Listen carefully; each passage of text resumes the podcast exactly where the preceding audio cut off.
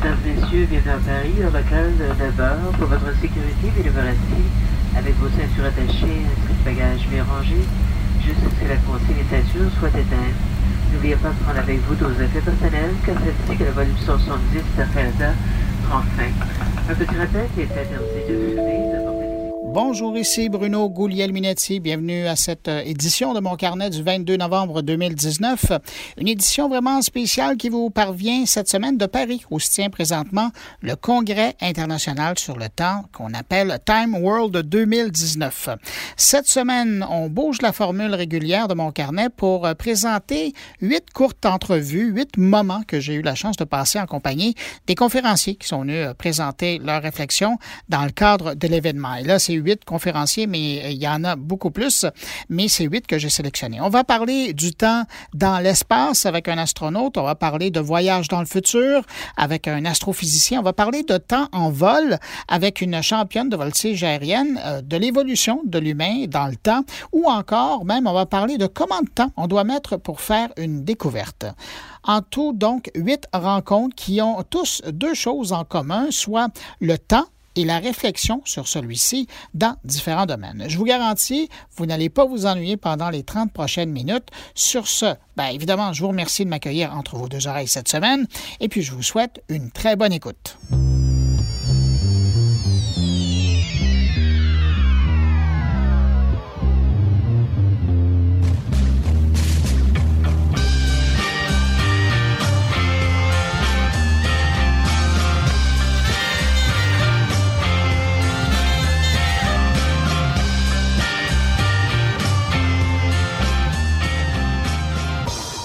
Première rencontre avec euh, Roland Lehoucq, euh, astrophysicien, pour répondre à la question suivante. Peut-on vraiment voyager dans le futur? Écoutez sa réponse. Monsieur est-ce qu'on peut vraiment voyager vers le futur? Alors, ça laisse supposer qu'il y aurait un futur commun à tout le monde. Alors en fait, plus précisément, on devrait dire on peut voyager vers le futur d'un autre observateur, d'une autre personne. Je peux voyager dans votre futur.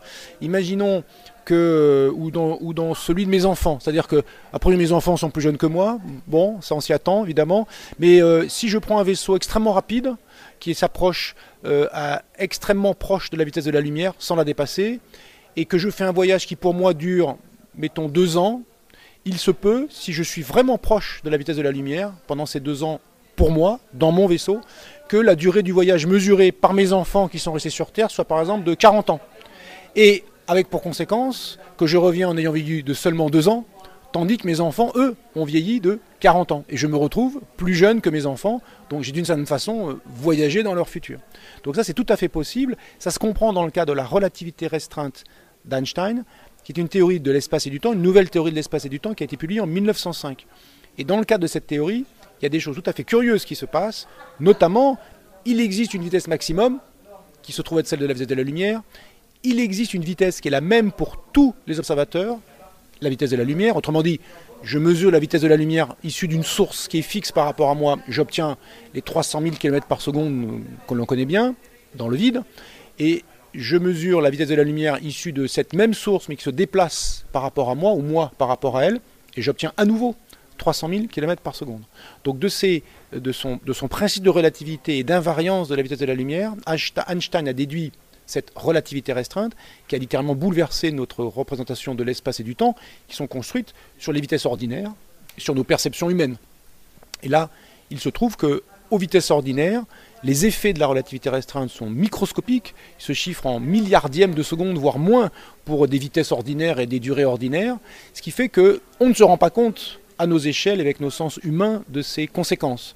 En revanche, avec les horloges atomiques, avec euh, la physique des particules, avec l'observation d'un certain objet astrophysique, on a pu vérifier que la relativité restreinte est tout à fait fonctionnelle et sa généralisation, la relativité générale qui inclut la gravitation, est tout à fait pertinente. C'est cette théorie de la relativité générale qui a permis de prédire l'existence d'ondes gravitationnelles qui ont été observées en 2015 grâce à la mise en service des premiers détecteurs d'ondes gravitationnelles. Donc on a une théorie très cohérente de l'espace et du temps élargie à la gravité, la relativité générale, la relativité restreinte pour l'espace et le temps. Et cette théorie nous dit des choses très curieuses. La durée qui sépare deux événements dépend de l'observateur. Il n'y a pas de présent universel et je peux voyager dans votre futur, ou vous dans le mien, au moins au prix de techniques complexes, de vaisseaux spatiaux extraordinaires dont nous ne disposons pas, mais que l'on pourrait imaginer fabriquer en pratique. Mais quand notre quotidien, c'est justement d'expliquer des, théories comme celle-là, votre relation à vous, votre relation personnelle avec le temps, ça ressemble à quoi? Alors au quotidien, comme tout le monde, simplement, il y a l'idée qu'il faut intégrer le temps comme une dimension supplémentaire. Et c'est vrai, quand on va à un rendez-vous, on s'imagine se déplacer dans l'espace et on a maintenant, surtout avec ces téléphones portables, on se voit avec le point de vue godlike, où on voit le petit point qui se déplace euh, sur la carte euh, qu'on ne citera pas, sur la carte du téléphone portable. Et on n'a qu'une représentation spatiale, mais pas temporelle. En fait, on se déplace dans l'espace, bien sûr, en allant d'un point à un autre, mais on se déplace aussi dans le temps il s'écoule une certaine durée de voyage. Et donc il faut essayer de s'imaginer, pour commencer à penser euh, de façon euh, einsteinienne, si j'ose dire, il faut s'imaginer qu'au lieu de se déplacer, par exemple, faire un simple cercle, un simple petit tour sur soi-même, un petit rond sur soi-même, ce n'est pas un petit cercle que vos pieds ont tracé au sol, c'est une hélice que vous avez tracée dans l'espace-temps. Vous êtes déplacé dans l'espace et dans le temps, si on, imagine, si on ajoute le temps comme troisième dimension spatiale, votre petit cercle devient une hélice. Donc commencez à essayer de se représenter les choses spatio-temporellement? Autre effet, la vitesse de la lumière est finie, très grande et finie, c'est la vitesse maximum, et on peut imaginer plein de choses. Quand on se voit dans une glace, imaginons le miroir en face de vous, vous vous rasez le matin, enfin vous non et moi non plus, mais enfin vous vous taillez la barre le matin, et vous vous voyez dans la glace, dans le miroir, et vous êtes à 1m50 du miroir. La lumière qui vient de, votre peau, 1m50, elle est réfléchie, elle revient 1m50, elle a franchi 3 mètres avant de vous revenir, émise par votre peau, revenir à l'œil, 3 mètres. À 3 mètres, la lumière met 10 milliardièmes de seconde pour franchir ces 3 mètres. Donc en fait, l'image que vous voyez dans le miroir, ce n'est pas vous, c'est vous il y a 10 milliardièmes de seconde qui est en fait quasiment vous, et de toute façon, vos sens sont tout à fait incapables de voir la différence. Mais commencer à, raisonner sur ce genre de petits détails, ça commence à vous faire apprivoiser les notions qui sont ensuite, euh, qui deviennent naturelles en relativité restreinte et qui sont tout à fait euh, bizarres, hein, pour ne pas dire contre-intuitives, quand il s'agit de, de, vie quotidienne, où là, les échelles de temps, évidemment, ou d'espace sont si petites que nos sens ne les perçoivent pas. Je, suis curieux de vous entendre sur euh, l'expérience qui a été menée euh, par la NASA en envoyant un des deux jumeaux dans l'espace. Mm-hmm. Euh, il est revenu et on a vu la différence entre les deux frères qui, étaient, qui avaient changé quand, on les regarde. Comment vous, vous expliquez ça? Est-ce, est que ça répond et ça confirme les théories qui sont connues? Alors, ce n'était pas tellement lié à ça. Ils ont cherché à voir les conséquences physiologiques sur deux vrais jumeaux réputés physiologiquement par leur ADN identiques et de regarder les conséquences euh, d'un voyage dans l'espace sur l'un pendant que l'autre reste sur Terre. C'était des, conséquences vraiment physiologiques. Du point de vue temporel, il y a aussi eu un écart qu'on peut calculer, mais qui est tout à fait ridicule, qui a dû, pour une échelle de temps, ils sont restés quelques, peut-être l'un est resté six mois, c'est l'échelle de temps typique de, ces voyages dans l'ISS, dans la Station spatiale internationale. Six mois, ça correspond à peu près à un un peu moins qu'un centième de seconde d'écart de durée de, vie, de rajeunissement. Enfin, de l'un à, le voyage pour le, pour le, pour le jumeau euh, cosmonaute a duré un centième de seconde de moins que le voyage mesuré par le, jumeau euh, terrestre. Bon, c'est pas un gros écart. Donc le but n'était pas là dans cette expérience, le but était vraiment physiologique. On a pu euh, le faire, ces, durées différentielles, les mesurer avec des horloges atomiques. On pourrait les mesurer avec, avec des horloges atomiques. Ça a d'ailleurs été fait avec une expérience qui a été faite par deux Américains, Affeleux et Keating, dans les années 70, où on a mis trois horloges atomiques, une dans un avion, plutôt deux au cas où l'une tombe en panne, mais enfin une paire dans un avion, une paire dans un autre avion, et deux qui restent au sol. Ces six horloges sont initialement parfaitement synchronisées, on le fait. Les avions décollent, font le tour du monde dans des sens différents et reviennent. Par ce voyage, à la fois de vitesse, les avions étaient en mouvement par rapport aux horloges, aux horloges de départ, aux horloges fixes qui sont restées sur Terre.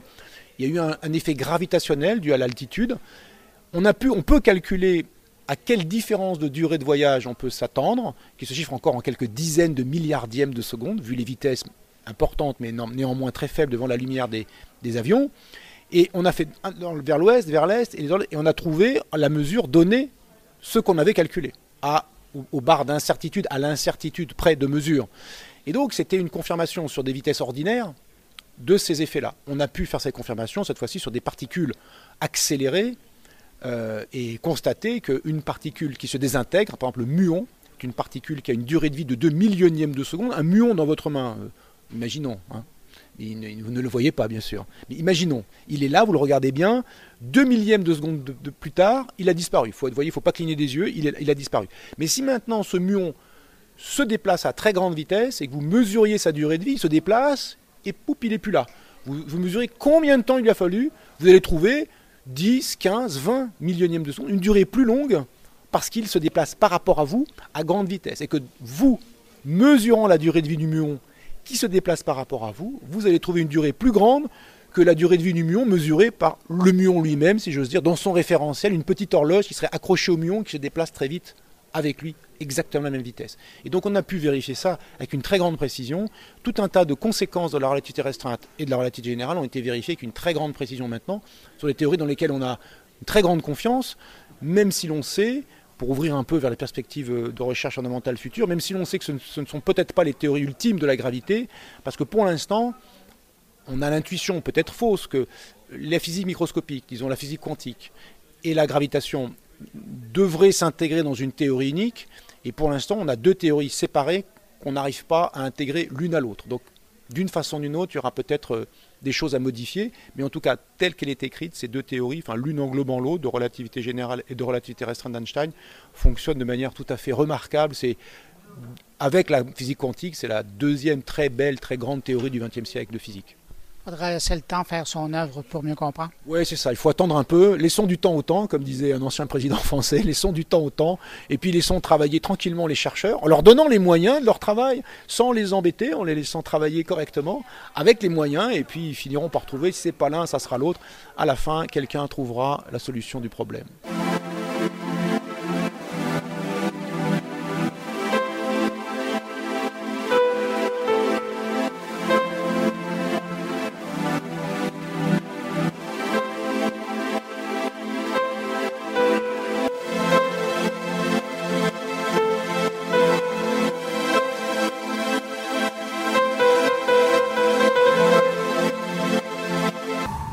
Maintenant, allons faire un tour dans l'espace avec l'astronaute français Jean-François Clairvoy.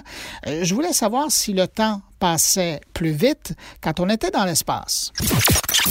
Alors, le temps passe ni plus vite ni plus lentement. En fait, on ne cherche plus à sentir la notion de temps par notre activité typique qu'on a au sol quand on s'arrête de travailler pour aller manger à midi à la cafétéria, on reprend le travail. Euh, beaucoup de tâches dans l'espace sont complexes et prennent plusieurs heures. Et quand on est concentré sur une tâche complexe, on oublie la notion de temps. C'est uniquement à la montre et aux alarmes qu'on a préparées à l'avance qu'on sait qu'il est temps de s'arrêter pour faire une pause ou pour aller se laver ou faire du sport ou, aller dormir. Donc euh, on oublie le temps et peut-être que dans une une journée typique de travail dans l'ISS, qui est un laboratoire de recherche. Donc les astronautes sont des opérateurs d'instruments scientifiques à 70% de leur temps. 30% de leur temps, c'est entretenir la plateforme, qui est la station, en faisant des sorties à l'extérieur, en remplaçant des pièces usagées à l'intérieur. Mais certaines tâches demandent beaucoup de concentration, et quand on est concentré, et c'est pareil au sol, on oublie euh, la notion de temps. C'est pour ça que les astronautes sont très fanats euh, de dispositifs leur permettant de leur rappeler par des alarmes, par des messages bah, qu'il est temps de faire ci ou ça. Mais il y a un événement qui chaque jour casse la journée de travail, c'est le sport dans les vols de longue durée à bord de la Station spatiale internationale, ce qui n'est pas mon cas. Moi, j'ai fait trois vols euh, à bord d'un navette spatial qui sont des missions souvent très intenses, focalisées sur une mission très précise, comme réparer le télescope spatial Hubble, ravitailler la station Mir. Donc, c'est pas comme un laboratoire de recherche qu'on entretient dans la durée qu'on fait fonctionner. Mais dans les vols de longue durée, il y a entre deux heures, un créneau de deux heures à deux heures et demie réservé pour le sport tous les jours. Donc l'astronaute, le matin, quand il se réveille, il voit quand est son créneau, le matin ou l'après-midi. Il se, règle la montre, il fait son boulot, et puis soit il s'en souvient, soit la montre le lui rappelle, il est temps d'oublier, comme disait Koichi, c'est un moment de détente, on ne pense pas au boulot et si on est sportif de nature, ben on est content parce qu'on va pouvoir entretenir son corps et en même temps euh, euh, peut-être rafraîchir un peu les neurones à penser à autre chose que le boulot. Quand on revient sur Terre, sur le sol, comme vous le dites. Euh, est-ce que notre notion du temps change? Notre appréciation du temps change? Lorsqu'on revient sur Terre, il y a deux phénomènes physiologiques euh, assez violents, assez euh, très, très intenses, qui nous obsèdent. Donc on ne pense pas au reste, on se sent très très lourd et on a perdu le sens de l'équilibre. C'est-à-dire qu'on ne peut pas marcher spontanément en ligne droite en tenant l'équilibre, les yeux fermés. On se casse la figure à tous les coups. C'est pour ça qu'on n'a pas le droit de conduire ou de, ou de faire du vélo pendant quelques jours, même voire une semaine après un vol de longue durée. Donc on, et on a perdu cette petite habitude des signaux faibles autour de vous qui vous rappellent que vous êtes encore le matin, que c'est le temps de l'apéro, euh, qu'on va boire un café, etc. Mais ça vient naturellement par votre entourage. Votre entourage, vous les voyez s'arrêter pour aller manger, vous dites viens, c'est l'heure d'aller à table. Voilà, donc, euh, euh, et assez rapidement, on retrouve ces habitudes parce que le cerveau est plastique, souvenez-vous. Le cerveau se souvient de tout ce qu'il a fait. Donc, il se souvient qu'il a été terrien avant le premier vol spatial ou même entre, euh, après le, avant le deuxième, avant le troisième vol. Donc vous redevenez terrien assez rapidement.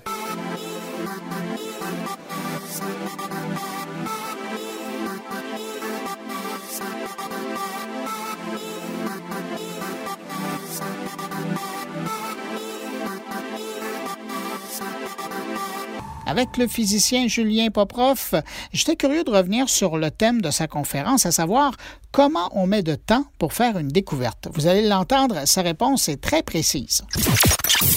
Alors, 11 ans, j'ai compté 11 ans et demi à peu près. C'est-à-dire que je me suis amusé à prendre l'âge de tous les physiciens et quand est-ce qu'ils avaient fait une grande découverte pour avoir un prix Nobel. Mais en gros, ils avaient 37-38 ans. Et puis à la louche, ils commencent leur carrière vers 25 ans. Donc je regarde entre les deux, ça fait 12-13 ans.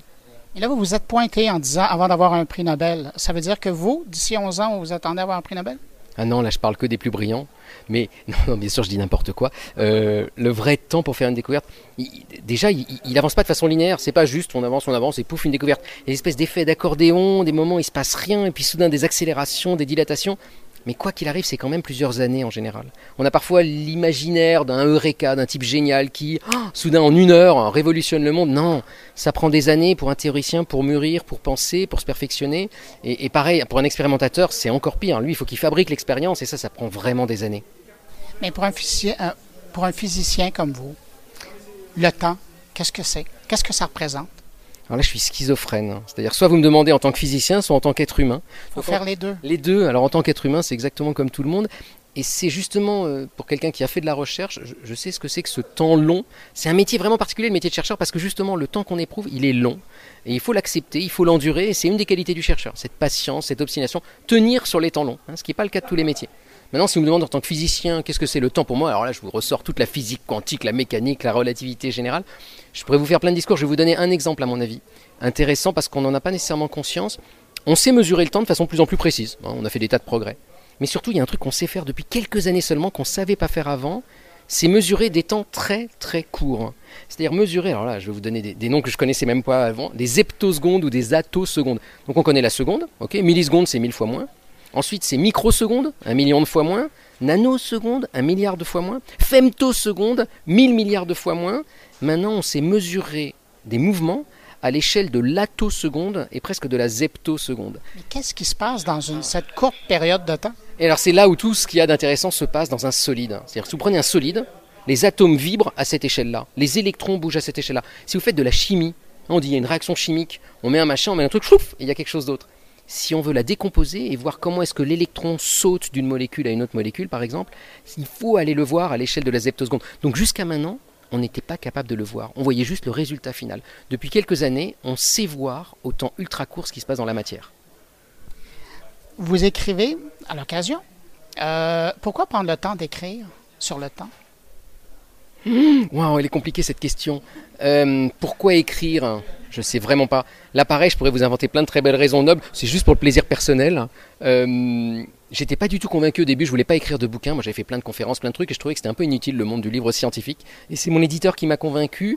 Et, et, je pense que ça nous met dans un temps long. Hein. Écrire, c'est long. hein, c'est long. Et, donc ça oblige à penser, à réfléchir, à prendre du recul.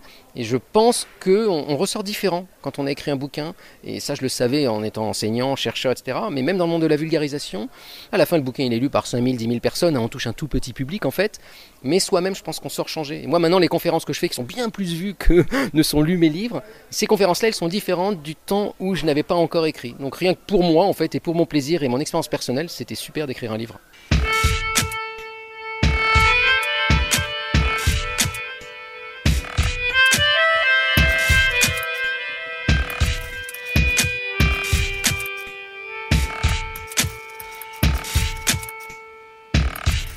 On va maintenant parler de temps et d'avion avec euh, l'aviatrice et championne de voltige aérienne et actuelle présidente de l'Aéroclub de France, Catherine Mounoury. Euh, j'ajoute qu'elle est aussi membre de l'Académie de l'air et de l'espace, un club vraiment select. Je me demandais si quand on faisait de la voltige en avion, si on avait la même notion du temps que lorsqu'on pilotait de façon, entre guillemets, normale un avion. Sa réponse. Mais je crois que non. Parce que déjà, pour un pilote, c'est un, enfin, c'est un vrai sujet, le temps, hein, parce que effectivement, ce qu'on a en commun, c'est des temps qui par moments se précipitent et des, temps, et des temps longs. Alors moi, les temps longs sont les temps de préparation, mais même les temps d'entraînement sont déjà des temps qui imitent le temps où on va aller se battre pour le, pour le temps de l'engagement, qui est un vrai engagement extrême au moment où vous allez faire la compétition, c'est-à-dire vous préparez, en tout cas, pardon, pour un championnat du monde, vous vous préparez deux ans et vous jouez tout ça en trois fois ou quatre fois sept ou huit minutes. Donc, euh, on fait une énorme préparation et au moment où on fait la petite boulette, on se dit, mon Dieu, ce que j'ai dépensé, ce que j'ai fait, le temps que j'ai passé. Waouh Alors que par exemple un skieur, on va le voir se préparer comme nous, anticiper, préparer sa descente, mais il va en faire 25 dans la saison. Donc s'il en loupe une, ma foi, il se dit j'en ai 24 pour me rattraper. Moi si j'en loupe une, terminé. Il y a aussi le temps en vol. Euh, je, fais référence à votre conférence. Quand vous disiez vous êtes à, quand vous allez à 400 km à l'heure ou 480 à l'heure, vous êtes à deux secondes du sol. Il y a une notion, euh, oui, c'est la vitesse, mais, mais c'est aussi l'espace-temps. L'espace-temps qui est différent à ce moment-là. C'est le même, bien sûr, mais qui est différent à ce moment-là dans le ressenti, parce qu'effectivement, quand vous êtes à, 200 km/h dans un box, vous imaginez avec les commandes, ça bouge tellement cet avion. quand, avec un manche, quand on, on tire, ça monte, quand on pousse, ça descend, etc. Mais quand vous êtes sur le dos, c'est le contraire. Il faut pas avoir le réflexe complet. Donc, il y a effectivement une adaptation, mais c'est justement l'entraînement est fait pour ça. Et une forme d'instinct, ça gêne pas. C'est bien. Mais on a un rapport au temps qui est effectivement, il y a des moments d'une intensité et d'un degré de dangerosité euh, auquel il faut faire particulièrement attention, qui sont inscrits finissent par être inscrits en nous. On sait que par moment on a le temps, s'installer dedans, ça prend tant de temps. Une fois qu'on est dans l'avion, les moments qu'on va faire sont tellement intenses que je ne sais pas s'ils durent très longtemps ou s'ils durent pas longtemps. Je pourrais même pas le dire. Mais souvent, ça m'est arrivé de descendre après un championnat. Je sais que ça a duré 6-7 minutes et de dire mais est-ce que j'ai tout fait quoi? Je me souviens pas. Je ne sais pas ce qui s'est passé dans ces sites, mais je les avais tellement. Est-ce que j'ai fait Je me souviens que j'ai fait la une, la deux, oh, pourvu que j'ai rien oublié. Je ne sais pas. Voilà. Parce que j'ai tellement. Pas le temps de lire, pas le temps. On se met un programme devant nous. Mais il faut que le regard tombe au bon endroit, quelle ligne, tout ça. il faut vraiment le connaître. Quoi. vous écoutez, la notion du temps est autant importante au sol que dans les airs. Voilà. Et, ce, que, ce que je disais aussi, c'est qu'on peut quasi s'entraîner au sol. Bien sûr, faut du background, il faut savoir, euh, il, faut savoir ce qu'on va faire. Mais quand on va faire ce genre de vol, c'est plus le temps d'apprendre, hein, c'est plus le temps de perfectionner, c'est le temps d'avoir du temps pour autre chose. C'est-à-dire que d'habitude, je fais un vol où tout ça doit être parfait, tac, tac, tac. Et le jour où je vais le faire, tout ça, ça doit être complètement spontané, naturel. Je dois le faire facilement, d'avoir de la disponibilité d'esprit pour, si je suis un peu trop bas, si le vent m'a poussé, c'est à ça que je pense. J'ai complètement oublié ce que je dois faire, que j'ai tellement appris. Parce que si je ne suis pas disponible pour le reste, je vais forcément me faire avoir. Et dans tout ça, vous avez du temps pour, le pour du plaisir en vol? Alors, ça c'est une, une sacrée question. Est-ce que j'ai encore du plaisir? J'aime toujours voler, mais je me rendais compte que quand je fais ça, je suis tellement prise que je ne sais pas si ça me fait plaisir. Ça me fait pas plaisir de me dire ah, il faut encore que je m'entraîne une semaine, il faut encore que tu y ailles maintenant faire ci, faire ça. Le vrai plaisir, je l'ai quand c'est fini, que c'est réussi, que je rentre chez moi et que je me dis mais il fait beau, la campagne est belle, je vole à plat, j'ai la carte sur la tête pour me, me protéger du soleil et j'ai fait mon boulot, c'est derrière. Et j'aime toujours ça, et je rentre, et je suis vivante, et je vais retrouver mes enfants. Voilà.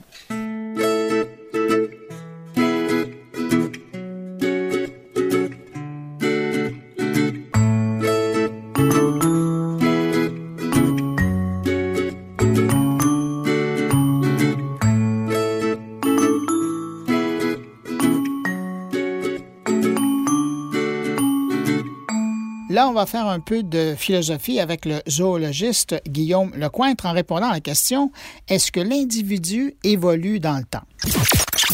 Euh, le temps de l'individu et le temps de l'évolution, pendant longtemps, euh, sont restés séparés pendant, pendant euh, tout le XXe siècle. Si c'est pas, depuis qu'on pense l'évolution, on ne pense pas que, l'individu puisse évoluer. D'ailleurs, souvent on reprend les enfants là-dessus. Quand l'enfant dit Est-ce que j'évolue moi L'adulte lui dit Non, non, tu n'évolues pas. Mais on comprend que la façon dont l'en- l'enfant le, le com- le comprend, c'est que l'enfant demande s'il va se transformer au cours de son vivant. Euh, alors il ne va pas se transformer au sens où euh, les espèces se transforment, mais il va, changer l'enfant, il va changer, il va vieillir. Le, le vieillissement c'est un changement. hein. Alors euh, oui, euh, la biologie d'aujourd'hui, euh, la, biologie du 21e siècle ne ressemblera pas vraiment à la biologie du 20e siècle, parce que euh, ce qu'on appelle la sélection naturelle, le principe qui explique la régularité des individus, des individus qui varient toujours hein, entre eux, des cellules qui varient toujours entre elles. Si on accepte de reconnaître cette variation parmi nos propres cellules, eh bien, nos cellules sont engagées dans des euh, processus de coopération, mais aussi mais également des processus de, de compétition. Et cette balance entre coopération et compétition, elle se traduit par un phénomène qu'on appelle euh, de la sélection naturelle dans le corps. La sélection naturelle qu'on croyait réservée pour expliquer euh, la régularité des espèces, seule une certaine combinaison de caractères arrive à se maintenir dans une population, dans un milieu donné, à un moment donné, ce qui explique pourquoi les individus d'une même espèce se ressemblent, eh bien, euh, ce principe-là, au XXIe siècle, est transféré dans l'individu. Donc on peut dire, en, toute rigueur, on peut dire que l'individu évolue au sens où la sélection naturelle fait partie des processus qui le maintiennent. Euh, on se sert de ce principe aujourd'hui pour euh, les thérapies contre le cancer. Euh, on, arrive à, inventer des thérapies euh, où on tient compte de la, varia- la- la- la variation des cellules au sein de la tumeur cancéreuse. Euh, on administre des substances toxiques, non pas à l'ensemble de la tumeur pour, l'éliminer, mais on, on met des petites doses pour que les cellules rejouent leur jeu de coopération-compétition, diminuant ainsi la capacité des cellules prolifératives à proliférer véritablement. Avant, quand vous faisiez un trou avec des thérapies éliminatives, on créait un trou dans la tumeur, en quelque sorte, on, en tuait un maximum, mais les quelques cellules prolifératives qui restaient euh, trouvaient tout à coup un boulevard pour se développer, et au bout de trois mois, il y avait ce qu'on appelait euh, une bouffée de métastases qui tuait le patient, pas toujours, mais ça pouvait arriver. Alors que là, dans les nouvelles thérapies euh, évolutionnistes, en fait, eh bien, on rejoue la négociation entre les types de cellules dans la tumeur, qui fait que la tumeur, elle diminue de taille, mais les cellules qui sont les plus prolifératives se trouvent gênées par la coprésence de cellules euh, saines. Et, et au bout du compte, au bout du compte, ben, la tumeur finit par, euh, par rapetisser, pas s'éteindre complètement, mais en, en tout cas devenir quiescente, devenir tranquille. En terminant sur un plan beaucoup plus personnel, le temps, ça représente quoi pour vous? Le temps, euh, ce qu'il est pour moi, euh, il est. euh, comment dire euh, Il est une mesure de changement, si je peux le dire comme ça. C'est-à-dire que le temps, je le conçois comme n'existant qu'à travers la matière. La matière, c'est ce qui est changeant. Et dès lors qu'on peut décrire un changement, eh bien, le temps, c'est comme une métrique du changement, en quelque sorte. Euh, je, le vois comme une métrique. Et je le vois aussi comme un élément de fascination. Euh, mon métier, c'est de, reconstituer l'histoire du vivant. Euh, ce sont les relations de parenté entre les espèces qui m'intéressent. Euh, c'est l'histoire du vivant, jongler avec les millions d'années, euh, pouvoir remonter le temps, avoir l'impression qu'avec euh, un travail d'historien, on puisse remonter le temps. Eh bien, c'est vraiment ce qui me fascine.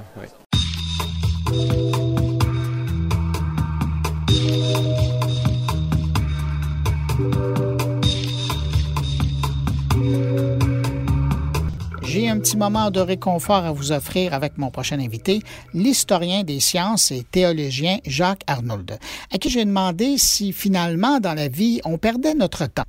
Vous allez l'entendre, sa réponse donne espoir. Ah bah, si nous voulons, nous pouvons perdre notre temps à nous. Mais ce que je voulais euh, montrer dans, dans mon propos, c'est que déjà de rappeler qu'il y a plusieurs temps. Et que l'important, c'est de trouver le bon temps.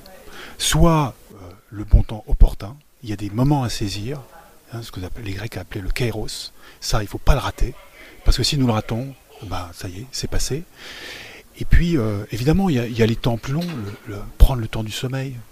J'évoquais le mot de Marcel Proust qui disait euh, il n'y a, pas de temps dans le soleil, sommeil. C'est pas vrai, mais il y a un temps du sommeil. Et nous nous rendons compte que là, nous avons souvent tellement le temps. Alors, prenons ce temps-là. Donc, c'est prendre du bon temps, prendre le bon temps. Et puis aussi, de bien orienter notre temps. Euh, nous sommes souvent dans la nostalgie. Ah, le bon vieux temps. Et puis nous oublions qu'il y a un temps devant nous, un temps en avant de nous. Et que ce temps-là, ce n'est pas seulement quelque chose qui va nous tomber dessus. C'est ce qu'on appelle l'avenir. C'est ce qui nous advient, comme une météorite qui nous tombe sur la tête.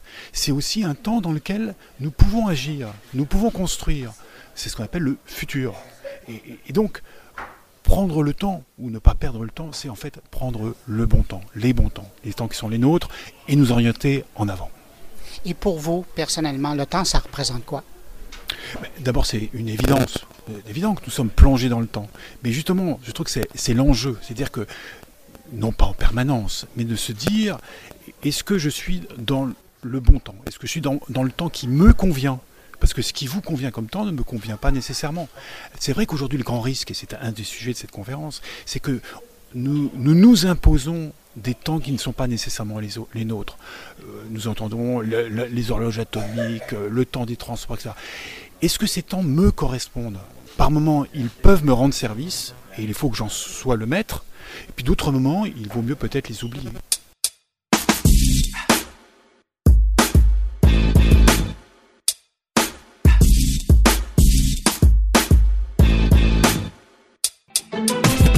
Pour mon avant-dernière entrevue, je voulais vous faire entendre ce court moment passé avec le physicien et philosophe Étienne Klein, euh, qui a ouvert le congrès avec une conférence qui portait sur les divers sens du mot temps. Je le laisse s'expliquer. Ce matin, lors de la conférence d'ouverture, vous avez parlé des différents sens du mot temps. Mais vous, personnellement, lequel vous parle le plus dans toutes ces définitions? Alors pour moi, le temps, c'est pas la durée, c'est pas la simultanéité, c'est pas la succession, c'est pas le devenir, c'est une espèce de, dynamique de l'espace. Pour moi, le temps, c'est ce mystère qui veut que dès qu'un instant présent se présente, aussitôt qu'il est présent, il est remplacé par un autre instant présent qui est différent mais a le même statut que lui, etc. Et pour moi, le temps, c'est le moteur de renouvellement qui garantit en permanence la présence du présent. Ce matin, lors de votre conférence, vous disiez qu'il n'y a, pas de philosophe qui s'entendent sur le temps. Pour chacun, c'est différent. Comment on peut expliquer ça? Ben, la plupart des systèmes philosophiques, hein, euh, ils rapportent le temps à la conscience. C'est-à-dire que le temps, c'est une affaire humaine, c'est le sujet, comme chez Kant, qui temporalise les phénomènes. Et, et, ça veut dire que finalement, les philosophes, ils essaient de penser l'homme, la condition humaine, plus que l'univers. Ils ont parfaitement le droit. Sauf que les physiciens ont appris des choses sur l'univers qui changent ce qu'est le temps pour les humains. Et si on veut penser le temps d'une façon euh, intellectuellement, intellectuellement honnête, il faut tenir compte de ce qu'on apprend sur le temps par d'autres moyens que la simple pensée. En terminant, c'est important de prendre le temps d'écrire sur le temps. non. Enfin, c'est important sans doute, mais c'est un martyr. C'est une vie infernale. C'est. On ne devrait jamais écrire de livres. C'est une maladie. Je connais pas le traitement, mais croyez-moi, si j'avais le traitement, je cesserais d'écrire et je m'en porterais très bien.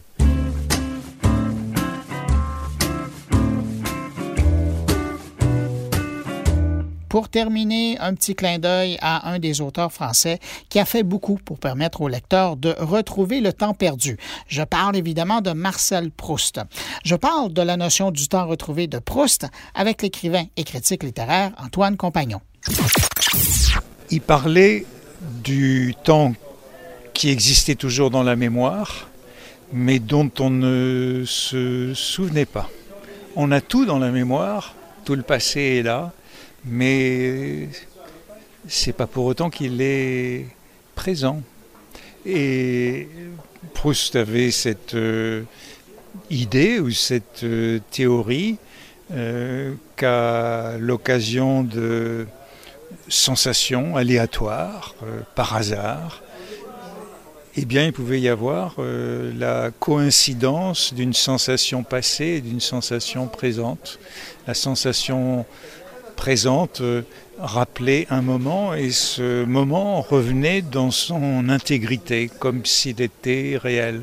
C'est une expérience euh, que nous avons faite les uns et les autres. C'est une expérience euh, de la mémoire euh, qui est liée à une odeur euh, qui est liée à un bruit, qui est lié à un goût, euh, qui est lié à, un contact, au toucher à tous les sens. Et au fond, la recherche du temps perdu est faite de ça, de ces épisodes de, de réminiscence que Proust appelait involontaires la différence, c'est qu'il en a fait une théorie de l'art. Hein. Euh, nous vivons tous de temps en temps des, épisodes de mémoire involontaire. Pour lui, euh, c'est l'assise même de son roman qui consiste à, rapprocher des moments euh, pour gagner quelque chose qui est un au-delà du temps. C'est ça qu'il pense quand il dit le temps retrouvé. Euh, le temps retrouvé, c'est la vérité. Je suis curieux de savoir, vous, comme auteur qui aimez vous promener entre le passé et aujourd'hui, comment vous vivez avec le temps? Comment je vis avec le temps eh ben, L'une des choses que j'aime bien chez Proust, dont je viens de parler, c'est cette idée que se promener dans la littérature, c'est se promener euh, dans le temps, c'est se promener dans la langue. Euh, j'aime bien euh, savoir que la langue française que nous parlons aujourd'hui, celle que j'ai fait écouter de Daniel Alévi, dans mon propos, ce n'est pas la même. Proust ne parlait pas le même français que nous.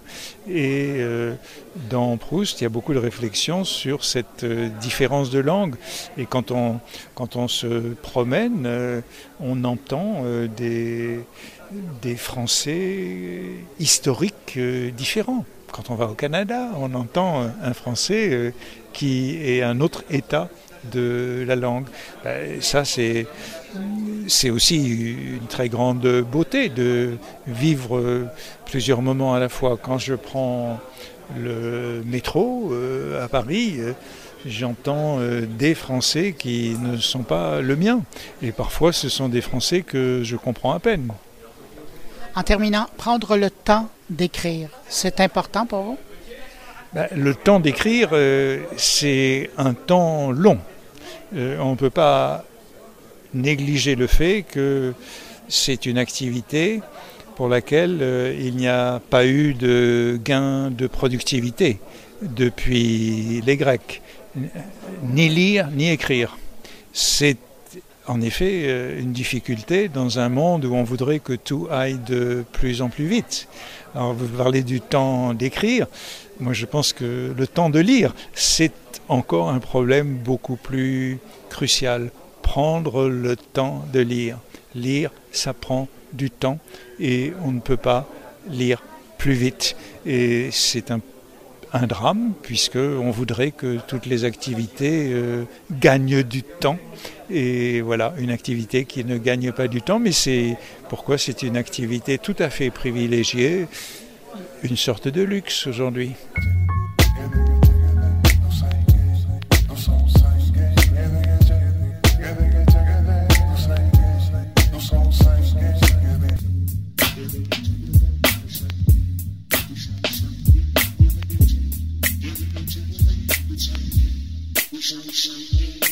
Et bien voilà, c'est tout pour cette édition spéciale de mon carnet sur le temps dans le cadre du congrès sur le temps, Time World, qui se tient présentement à Paris. J'espère que vous avez apprécié ce moment de réflexion sur le temps. En tout cas, moi, j'ai aimé le préparer pour vous. Au passage, merci aux organisateurs et merci à mes invités. Et un gros merci tout particulier à mon amoureuse Alpha qui était là sur place pour me donner un coup de main Merci Haïfa, je t'adore. Je reviens à la formule régulière la semaine prochaine, de retour à Montréal avec l'actualité et mes collaborateurs réguliers, c'est promis.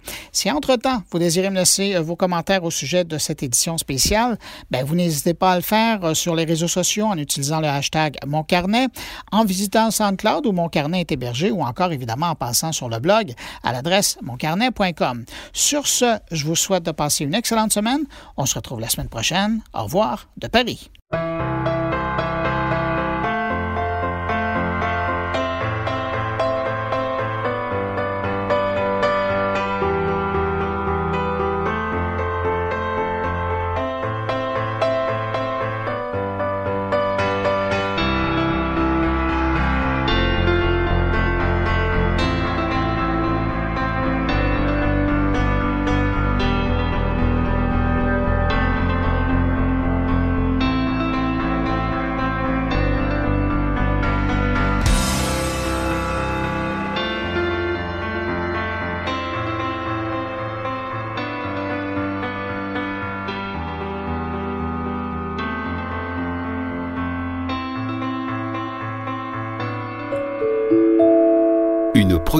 goulielminetti.com